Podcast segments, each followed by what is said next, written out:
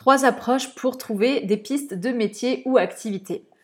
Bienvenue dans le podcast Les Nouveaux Travailleurs. Je suis Isis, la créatrice du blog lesnouveautravailleurs.fr qui a pour but de t'aider à devenir plus épanoui et notamment à te reconvertir, changer de voie, te réorienter professionnellement, faire de nouveaux modes de travail, devenir indépendant, indépendante.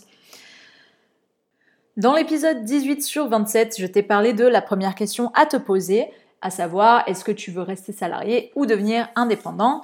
Ça va te servir pour l'épisode d'aujourd'hui. Et hier, je te disais que si tu es au chômage, euh, je t'ai donné un peu les délais et l'organisation, la structuration de ton année, et ainsi, ainsi que les premières étapes à réaliser pour trouver ta voie. Et on a vu que la première étape, c'est trouver des pistes. Alors, c'est le sujet de cet épisode aujourd'hui. Maintenant que tu as décidé si tu voulais rester salarié euh, je parle à moyen terme, hein. je ne parle pas de là tout de suite euh, rester salarié pour construire ton activité indépendante. Je parle de ce que tu veux à horizon de 3 ans, voire 5 ans. Plutôt de 3 ans quand même. Euh, aujourd'hui, je vais te parler de trois méthodes pour trois approches pour trouver des pistes de métier ou activité pour ta nouvelle voie professionnelle. La première approche, je l'ai appelée l'approche pragmatique.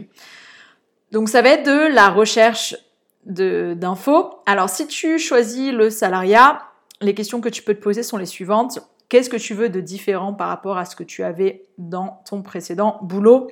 Donc là, on en revient à tes besoins. Est-ce que tu as besoin de plus de liberté, d'autonomie, de télétravail, etc.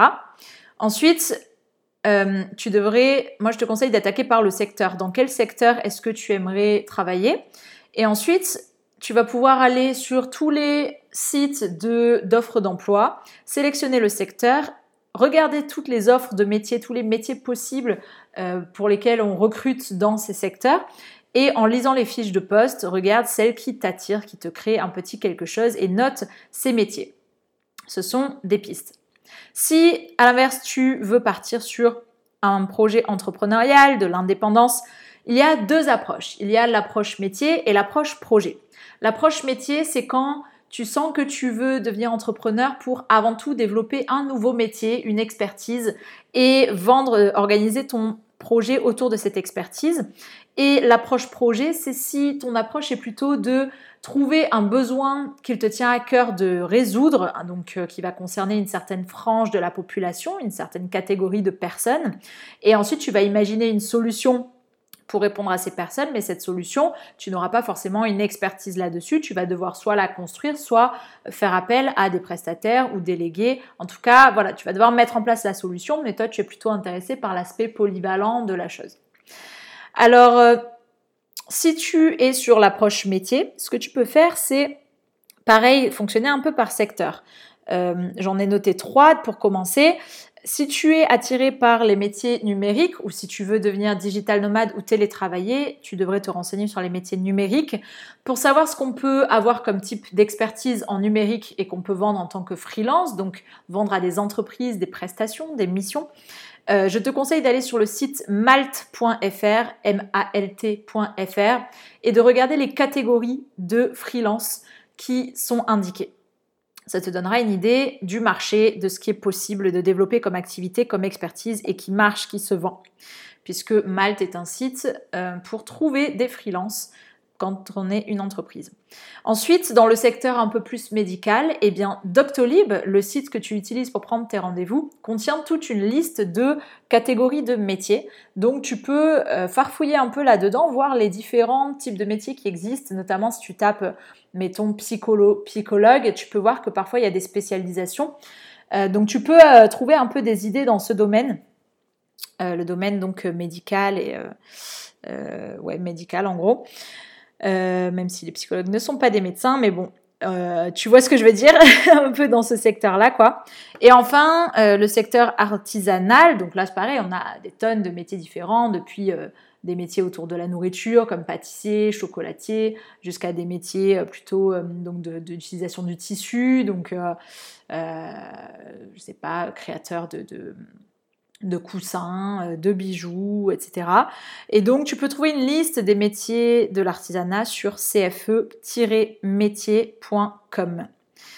Donc regarde, euh, farfouille là-dedans et euh, regarde s'il y a des métiers qui t'attirent, qui te font envie.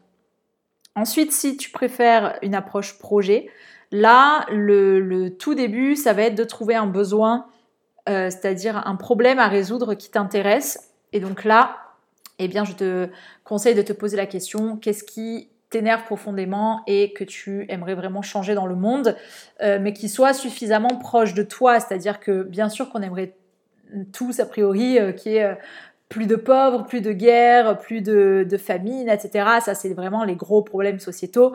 Euh, si tu te sens de, t'attaquer à ça, eh bien, c'est très bien, choisis ça. Mais un problème, ça peut être quelque chose de beaucoup plus proche de toi. Si tu regardes, moi, le problème que j'ai choisi pour les nouveaux travailleurs, je suis restée avec un domaine que je connaissais, puisque de base, c'était pour accompagner les personnes qui ont plutôt fait Bac plus 5 et qui ont commencé à travailler à changer de voie vers euh, du télétravail. Au début, c'était ça. Après, ça a évolué. J'ai proposé d'autres choses. Mais euh, euh, voilà, je suis pas, par exemple, sur les étudiants. Enfin, non, si les étudiants, oui, mais je suis pas sur l'orientation des lycéens, des collégiens, etc. Et je suis pas sur. je sais pas. Je... je me suis embarquée dans un truc là. Bref, moi, c'est ça le besoin que j'ai choisi. Et c'était euh, même s'il y a d'autres choses qui m'agacent, comme par exemple le gaspillage alimentaire. Le gaspillage alimentaire, ça me paraissait plus lointain, je voyais pas trop comment agir, et puis surtout mon expérience personnelle a fait que j'ai eu envie d'aller sur l'épanouissement professionnel, et euh, c'est ça que j'ai choisi comme euh, problème à traiter. Un problème, tu peux le trouver en écoutant les gens se plaindre. C'est comme ça que tu repères les problèmes qui existent. Euh, quelqu'un qui se plaint, c'est une opportunité de créer un business et de lui proposer une solution. Et donc l'étape d'après, ce sera d'imaginer la solution. Donc là, il faudra que tu te renseignes sur les formats de produits, de services, les différents modèles économiques qui existent. Mais ça, ce sera plus tard. ça, c'était la première approche pragmatique. Maintenant, l'approche jalousie. J'en ai parlé dans ma méthode Ikigai. L'approche jalousie, c'est te poser la question est-ce qu'il y a des personnes que je jalouse, que j'envie pour le métier euh, euh, qu'elles font? Euh, donc par exemple, moi à l'époque, je, jalousais, bon, on parle de jalousie tranquille, hein, on envie, c'est de l'envie, voilà. mais c'est quand même voilà, c'est quand même un sentiment un peu de jalousie. On aimerait bien être à leur place. Donc moi à l'époque, je jalousais pas mal de personnes qui faisaient des conférences et je me suis dit, bah, en fait, je pense que ça veut dire que j'aimerais faire de la conférence. Euh, donc c'est un des projets que j'ai euh, pour plus tard dans ma vie. Après j'ai voilà j'ai mis la priorité sur autre chose au début qui était plus intéressant pour moi. Donc pose-toi cette question est-ce qu'il y a des personnes que tu jalouses, que tu as envie pour leur métier et note les métiers concernés. Et enfin la troisième approche, l'approche inspiration. Là c'est une approche qui prend un peu plus de temps. Je te conseille de suivre des blogs, des médias et des personnes euh, donc ça peut être des influenceurs, ça peut être des personnes sur Instagram ou des personnes qui ont un, blog ou une chaîne YouTube par exemple. Des personnes qui t'inspirent, euh, qui, qui, dont le discours te, te correspond et qui euh, peut-être elles sont dans un secteur qui t'intéresse aussi. Donc bien sûr tu peux en suivre plusieurs, certains dans un secteur, certains qui ont un discours qui te correspond. Et moi c'est comme ça que je suis arrivée jusqu'au blogging et que j'ai trouvé ce que je voulais faire. C'est parce que je suivais une personne sur YouTube depuis trois ans et que à force j'ai compris que le blogging était un métier. Et en plus cette personne me disait bah, je peux t'accompagner pour euh, euh, créer ton blog. Donc euh, voilà j'ai trouvé ce que je voulais faire. Donc je pense que c'est important de hum, suivre les personnes qui nous intéressent les, les, sujets qui nous intéressent parce que on peut tomber sur des informations qui vont nous apporter la réponse. Voilà pour les trois approches. Pragmatique jalousie inspiration je te laisse euh, les mettre en application. N'hésite pas à me faire un retour par email à isis@lesnouveautravailleurs.fr et je te dis à demain pour l'épisode qui parlera de comment valider tes pistes.